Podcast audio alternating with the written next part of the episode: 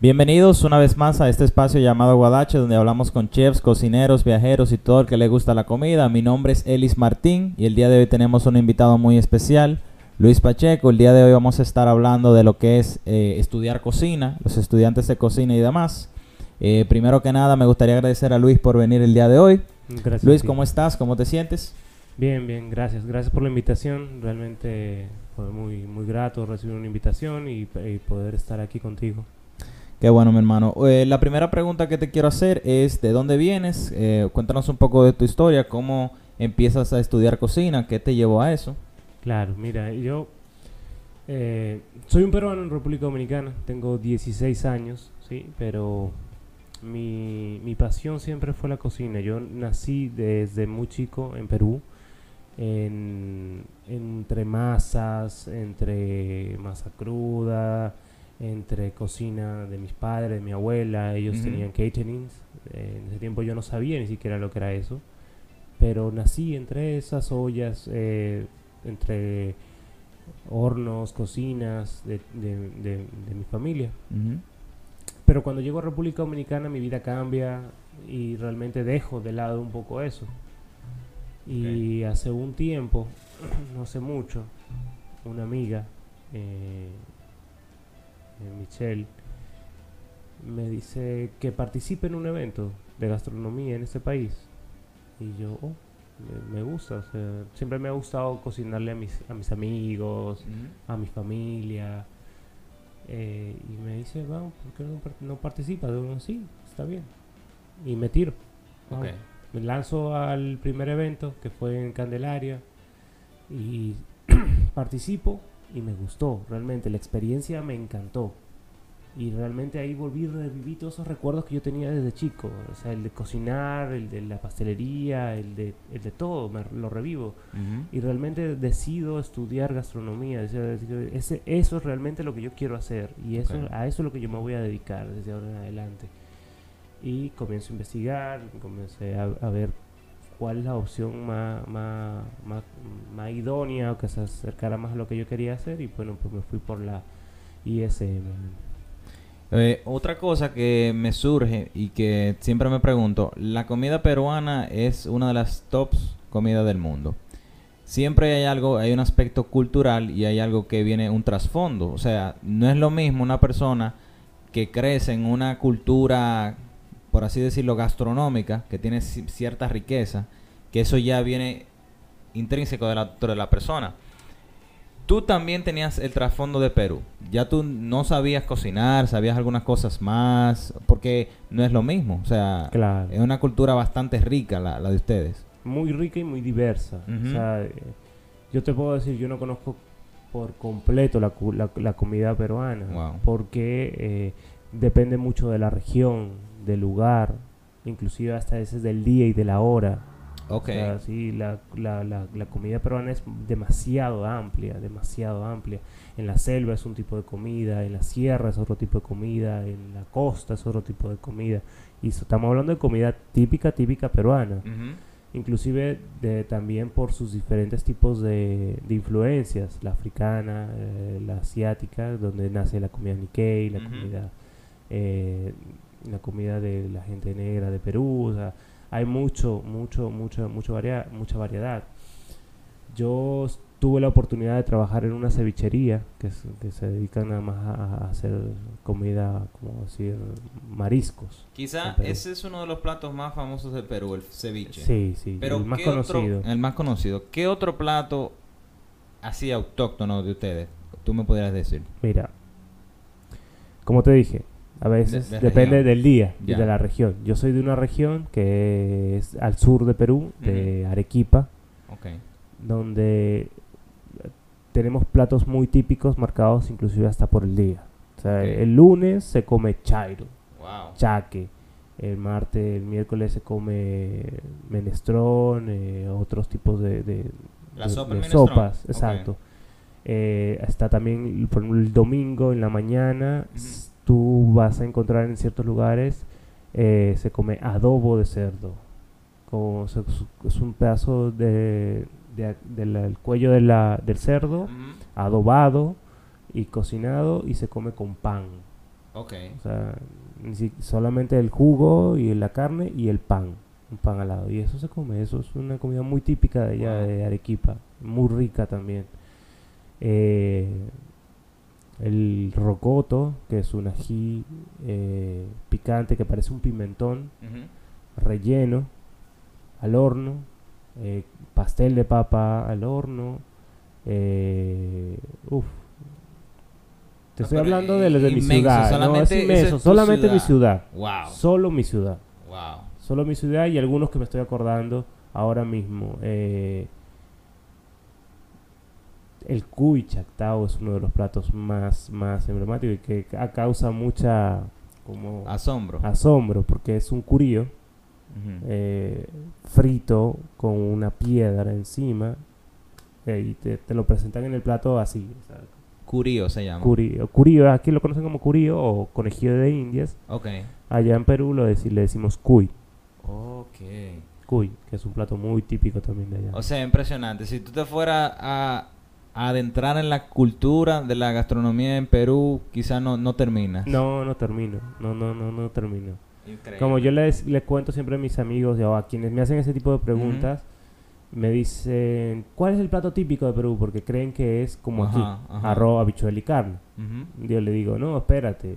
Tú puedes ir 3, 4, 5 meses a Perú y ir comer comida típica peruana todos los días y no vas a repetir un plato. Wow. Sea, es- esa es la magia de la comida y de la gastronomía peruana. Qué locura. Sí, sí. Y entonces, ya después de todo eso, ¿por qué decides eh, estudiar? O sea, ¿y qué te dice tu familia? O sea, porque no todo el mundo... hoy, hoy en día la cocina está de moda, ¿va? hay que ser sincero. Y todo el mundo, o gran parte de la gente quiere cocinar, quiere subir su video, quiere estar inventando en la casa. Pero no todo el mundo la ve como una carrera per se, sino que consideran las otras carreras convencionales como que son carreras de verdad. Entonces, ¿por qué tú decides irte por esa, por esa vía? Y no sé si ya te fuiste o tienes una carrera en las convencionales y decidiste, ah, ok, esto es lo que me gusta de verdad, me voy a dedicar a eso, porque eso también pasa. Mucha Sí. gente estudia algo, pero ve que le gusta, si le apasiona la cocina y agarra y se va por esa, por esa vía mejor. Sí, yo tengo una carrera eh, convencional. Bueno, tampoco es tan convencional, pero sí, sí. Pero yo decidí irme por esa vía porque realmente me apasiona. ¿Y por qué decidí estudiar? O sea, porque, como tú dices, ya uno sabe cocinar, ya uno ha nacido, uno tiene la experiencia, puede ser em- empírica o de la familia, lo- todo lo que llega. Pero realmente lo que yo quería era, obviamente, tener un título de una buena institución algo que me certifique que yo sé Legítimo. legítimo, ¿verdad? Porque eh, para todo, no solamente para la gastronomía, sino para cualquier carrera, eso tiene un peso eh, en la vida. Eh, y la- el otro motivo es porque yo realmente quería aprender la técnica, que eso para mí es muy importante. Y eso es un punto clave, porque muchas veces uno cree que en la escuela de cocina le enseñan a cocinar. No necesariamente, lo que te enseñan es técnicas para tú aplicarlas. Exacto. Diferentes cocciones, diferentes formas de hacer las cosas. Y eso es lo que uno va a aprender. Ya de ahí en adelante, eso es como eh, el plano. Tú tienes ahí la, el plano, pero tú empiezas a dibujar de acuerdo a los conocimientos que tú tienes. Claro, mira, yo he tenido varios eventos, gracias a Dios, eh, en el transcurso del año, eh, antes de yo iniciar en, en- en el instituto ICM. Y el poco tiempo que tengo, pero no tengo mucho, que eh, recién estoy en el primer semestre, eh, que ya di el paso para iniciar y poder entrar, pero esos, esas pocas clases que durante este primer semestre que yo estoy, que, que he podido recibir, realmente me han cambiado. Me han cambiado por completo. Y he tenido un evento hace poco. Y para mí la diferencia entre los anteriores eventos y este evento, con estos pocos conocimientos de técnicas nuevas, o que simplemente he podido ver durante las clases en demo o las clases en- eh, de cocina, me han cambiado y me han podido ayudar muchísimo en mejorar tiempo, en mejorar co- eh, cocción, en mejorar este manipulación de los alimentos y todo eso. Eso me ha ayudado muchísimo. Oye, y te estoy hablando que solamente vamos en el primer semestre. Sí. Y eso es eh, quizás subestimado Porque cocinar, y volviendo un poco para atrás, no se ve como algo que se estudia, sino que se ve como algo más empírico. Pero la cocina se estudia y tiene muchas aristas por donde tú tomar. Y si nos vamos también tomando en cuenta lo que es la cultura, cada cultura tiene su manera diferente de verla y cada cultura tiene su manera diferente de aplicar ciertas técnicas, ciertas formas de hacer las cosas. Por ejemplo, dime alguna técnica que se hace en Perú que tú conozcas que no se hace en otro lugar o que sea de- en Perú se cocina de esta forma. Por ejemplo, cada país tiene lo que es su pastel en hoja. No sé si lo conoces. Claro, en Perú tamal, por ejemplo. Tamal. Es una forma, es la, el mismo, la misma idea, pero quizás expresada de forma diferente, técnica diferente. O con diferentes productos. También. Pero alguna técnica que sea así diferente o distintiva ahí en Perú. Mira, por ejemplo, el tema de, del adobo, del adobaje de, la, de las carnes, que aquí no se hace, por ejemplo, o no la veo aquí en, en- en la gastronomía dominicana común, por ejemplo, ¿verdad? Eh, en Perú, por ejemplo, se, se deja adobar la carne con ciertas hierbas y especies de un día para otro. Cuando tú dices adobar, estamos hablando, sería el símil eh, maridar. Maridar, correcto, maridar. Se, se marida de un día para Marinar. otro. Marinar. Marinar. Ujú. Sí, marinar, porque maridar es otra cosa. eh, Sí. Marinar. Eh, o sea, eh, en este caso se deja de un día para otro algunas, algunas, algunas, algunas comidas, ¿verdad? O algunas técnicas también que vienen desde la parte ancestral. Ok. O sea, que se utiliza, por ejemplo, para eh, crear ciertas pastas. En, en la comida tradicional peruana no se utiliza una licuadora o un procesador de eventos. No. No, se utiliza lo que se llama ya... Obviamente sí, ya se utilizan porque ya hay tecnología, pero yo he tenido la oportunidad de verlo en mis abuelas, en mis bisabuelos, cómo lo hacían de manera tradicional, por así decirlo, ¿verdad? Y utilizaban, por ejemplo, lo que se llama un batán, que es una piedra con, un- con otra piedra encima, y entonces se va aplastando, se va echando los ajíes, cebollas, ajos y se va, se va haciendo las cremas y todo lo que son las bases, las bases de las comidas peruanas para poder hacer los salteados. Esa es su- también una técnica que es el, el de- como una especie de mortero, ¿verdad? Pero con una piedra lisa y se llama batán. Eh, ¿Qué otra técnica que pueda recordar? Y eso en sí mismo no le agrega un sabor diferente. Claro, claro, claro que sí, claro que sí, porque no destruye tanto el producto, entiendo yo, sino como que lo, Lo macera, lo los macera, lo- exacto, y, y yo recuerdo que en mi casa había uno y mi abuela, pues, y, a- para cocinar algo, para hacer un una pasta de ají amarillo, lo hacía ahí, se sentaba, comenzaba el ají, lo sostaba primero y después comenzaba a, a poco a poco a ir ají, machacando el ají con tiempo y paciencia. Claro. Y te estoy hablando de que era para una, cos- una comida de, de- de mediodía. Obviamente después guardaba eso y con eso cocinaba tal vez una o dos o tres comidas más. Pero era una experiencia muy bonita. Qué. Y aún así también, por ejemplo, el chactao que te decía del cuy, es una forma de freír, pero con una piedra encima. La piedra, la- ¿cómo la calientan? No la calientan, o sea, es en, como un sartén, te Ujú. pones, pero la piedra hace peso nada más. Ok. Hace el peso para que fría mejor y la carne queda toda completamente crujiente casi. Ok. Es una, una forma, se llama. Ya está. Qué ápero. Mira, y Luis, dentro de todas las personas, uno siempre tiene a alguien que le inspira. Uno siempre tiene a alguien que uno aspira a ser como. No necesariamente imitarlo, pero sí en la vida uno siempre tiene un norte o alguien que le llama la atención. Dentro de tu caminar y dentro de tu conocer, ¿quién te inspira? Eh, como cocinero o en el mundo del arte, ¿quién te llama la atención? Mira, eh, yo tengo varias personas que me han inspirado. Personas que han pasado. Mi padre es una de las personas que más me inspira. Mi abuela y mis tías. ¿Verdad? Son personas que todavía están. Mi padre, porque yo creo que él, él siempre quiso estudiar astronomía, cocinaba riquísimo. Y es el que más me inspira, ¿verdad?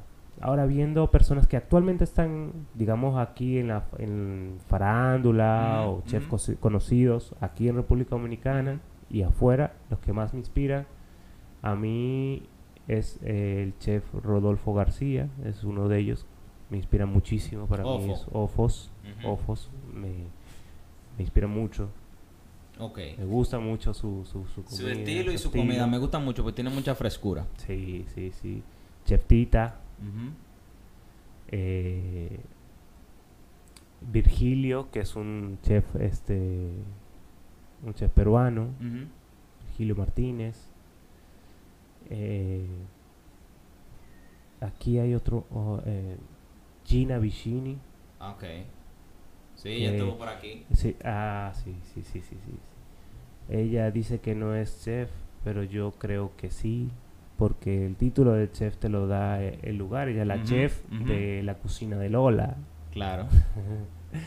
Entonces yo creo que ella me inspira mucho también. Ella realmente tuve la oportunidad de, de trabajar, de hacer cocina con ella en, en Candelaria también y de conocerla ahí.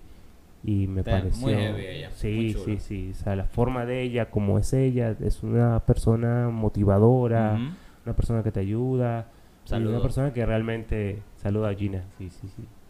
Y es una persona que realmente me, me, me inspira también bastante. Y dentro de todas esas gentes, esas personas que te inspiran, ¿qué características, si tú tuvieras que decir, ok, por eso esa persona me inspira? Si Ah. tú tuvieras que identificar algo. Claro, mira, por ejemplo, en el chef Rodolfo García lo que me inspira es el arte que le pone a la comida, la frescura, como tú dijiste, que le pone a, a su comida, eh, y, la, y, y- y cómo convierte él una comida tan tradicional, tan calleje- eh, callejera, en, el, Ujú. en el tema de ojos, en algo tan gourmet. O sea, el, para mí uno de los mejores, y siempre lo- se lo digo y lo digo donde sea, el mejor hot dog que yo me he comido es el, el que, el, que el que preparaba cuando tenía su truck. Ok. ¿sí? Y eso es lo que me inspira. En Virgilio Martínez, que es un chef peruano, eh, que es el dueño de Central, el sexto restaurante catalogado entre los 50 top del mundo. Sí. el o sea, Virgilio, lo que él me inspira de él es lo que él está haciendo. O sea, él, él va y busca productos de la, del Perú y los convierte y los lleva a la, a- la mesa, a una cocina. O sea, él ya no simplemente lleva una comida tradicional peruana a un restaurante, sino él, él está creando una nueva comida, él está haciendo mm, algo completamente diferente. Eso sí es muy inspirador. Él tiene algo muy chulo y es que eh, cada lugar, cada zona que él va de Perú, el plato que él hace es como una réplica o tratando de llevar ese paisaje, ese lugar de Perú. Y o sea, es una cosa impresionante. Él de tiene verdad. un menú que es que tú comienzas a los cero metros sobre el nivel del Ajá, mar ajá, y comienzas a subir. Ajá. comienzas a subir. O sea, llegas hasta los 5.000, 4.000 metros sobre el nivel del mar. Y es, es, es completamente inspirador eso, porque él ve lo que está en el mar, lo que y poder llevarte ese sabor marino a, a- la boca y, eh, lograr esa experiencia y después llegar hasta las hasta la sierra, hasta los Andes y poder llevarte esos sabores andinos. Como te decía, Perú, como tiene tanta diversidad y tanta, tan, tantas regiones, eh, es tan variado y no es la misma, la misma zona ni la misma eh, que eh, la costa que las que la sierra. Las alturas dan diferentes tipos de, Sabor. de sabores. Qué ápero. Sí. En Tita, por ejemplo, en Chef Tita, a mí lo que más me inspira es lo que ella está haciendo con la comida dominicana y cómo están apoyando la gastronomía dominicana. Eso me inspira muchísimo, porque está bien que yo soy peruano, pero yo vivo en República Dominicana y la mitad de mi vida la he vivido aquí. Entonces, sí, yo quiero apoyar y aportar algo a, a la, a la gastronomía dominicana, tal vez desde mi, desde mi perspectiva peruana y desde mi comida peruana, eh, y siempre trato de incorporar productos dominicanos y, pro- y personas que, por ejemplo, productores, en el caso que yo necesite batata yuca dentro de mis platos, voy a usar a los productores locales, voy a usar productos locales, voy a usar productos dominicanos. Eso es lo que yo trato de hacer y eso es lo que me inspira de ella, cómo ella está tratando de impulsar el campo, cómo está tratando de impulsar a los agricultores dominicanos para que la gastronomía dominicana se coloque en el mundo. Eso me, me inspira muchísimo. Luis, y dentro de todas las cosas eh, que tú has estudiado y has visto, ¿qué tú crees que es más importante enfocarse como cocinero? Ya a la hora de quizás de tú poner un negocio, ¿tú te enfocas en mejorar tus debilidades o capitalizar algo en lo que tú eres bueno? Porque hay mucha gente que piensa que quizás es bueno saber de todo un poco, o hay otra persona que piensa, bueno, si yo soy bueno haciendo, qué sé yo, la salchicha, haciendo la charcutería, me voy a ir por ahí y por ahí me voy a quedar. ¿Cuál tú crees que es, mejor o qué consideras, cuál es tu consideración entre estas dos cosas? Mira, yo creo que siempre tiene que haber un equilibrio, ¿verdad? Pero si a ti te apasiona algo, como en mi caso, que es la comida peruana, yo me quiero ir por ahí, por esa línea. Okay. Si yo quiero aprender, yo quiero aprender técnica, yo quiero aprender obviamente este, en la escuela te van a enseñar de todo. Mis debilidades este, están, yo creo que en, y que también es una de las razones por las que estoy estudiando, o sea, en poder saber cómo llevar eh, una buena administración de la, de la comida, porque pasa mucho con, con, sobre todo con nosotros que somos, estamos iniciando o que queremos iniciar un negocio de gastronomía o de comida o hasta un food truck, es que a veces no sabemos cuánto nos va a costar un plato. Sí. O cuál, cuál es el precio que debemos ponerle ese plato para poder tener una rentabilidad. O, o, ok, he trabajado mucho para este evento y lo que estoy ganando son dos mil, tres mil pesos. no vale la pena. No. Entonces, quiero llegar a ese punto, porque también yo creo que el, estudio y eh, en, el, instituto nos va a poder, me va a poder dar esos conocimientos para yo poder eh, saber exactamente cuánto debo de vender un plato, cuáles son las porciones que tengo que, que tiene que tener e, ese plato, poder eh, hacer toda la administración de ese plato. Que yo vi una, un, uno, una de los podcasts que tú tenías con una gente aquí Negocio gastronómico. Lo vi enterito porque me, me, pareció muy interesante con lo que ellos decían. y Tiene dos partes, ¿la viste las sí, las ah, dos. Inclusive ellos, ellos hablan sobre algo que es muy cierto, que es el...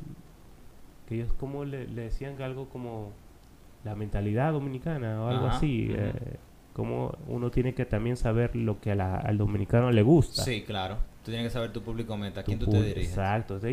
me, también me gustó mucho ese podcast y me gustó mucho lo que ellos dijeron y cómo todo lo que ellos informaron.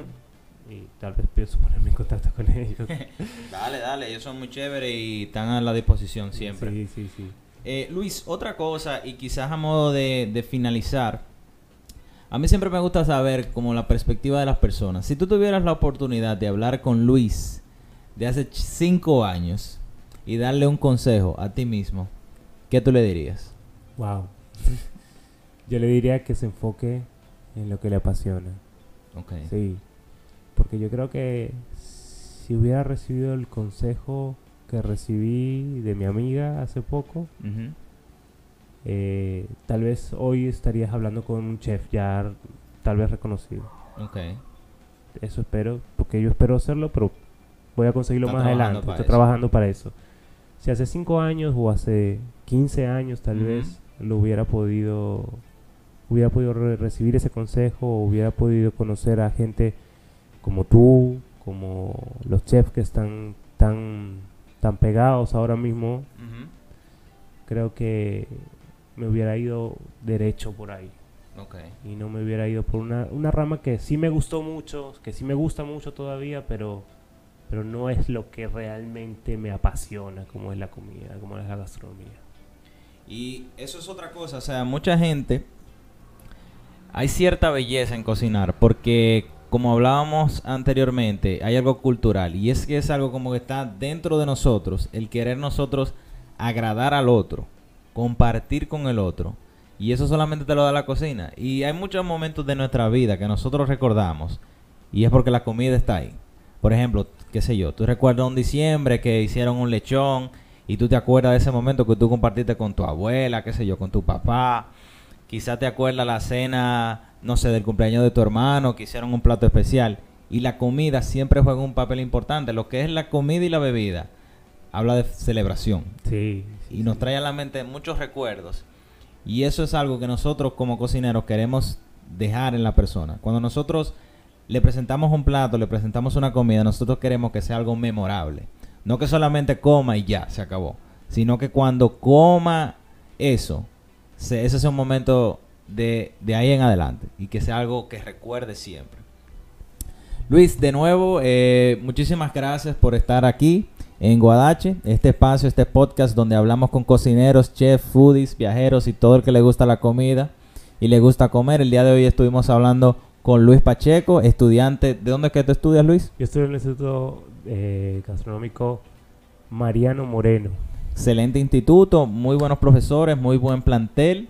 En episodios pasados estuvimos también hablando un poco de ese, de ese instituto. Y de nuevo, señores, agradecerles por su sintonía. Este es CS Radio, este espacio donde grabamos aquí. Y nada, muchísimas gracias por su sintonía. Pasen muy feliz resto del día.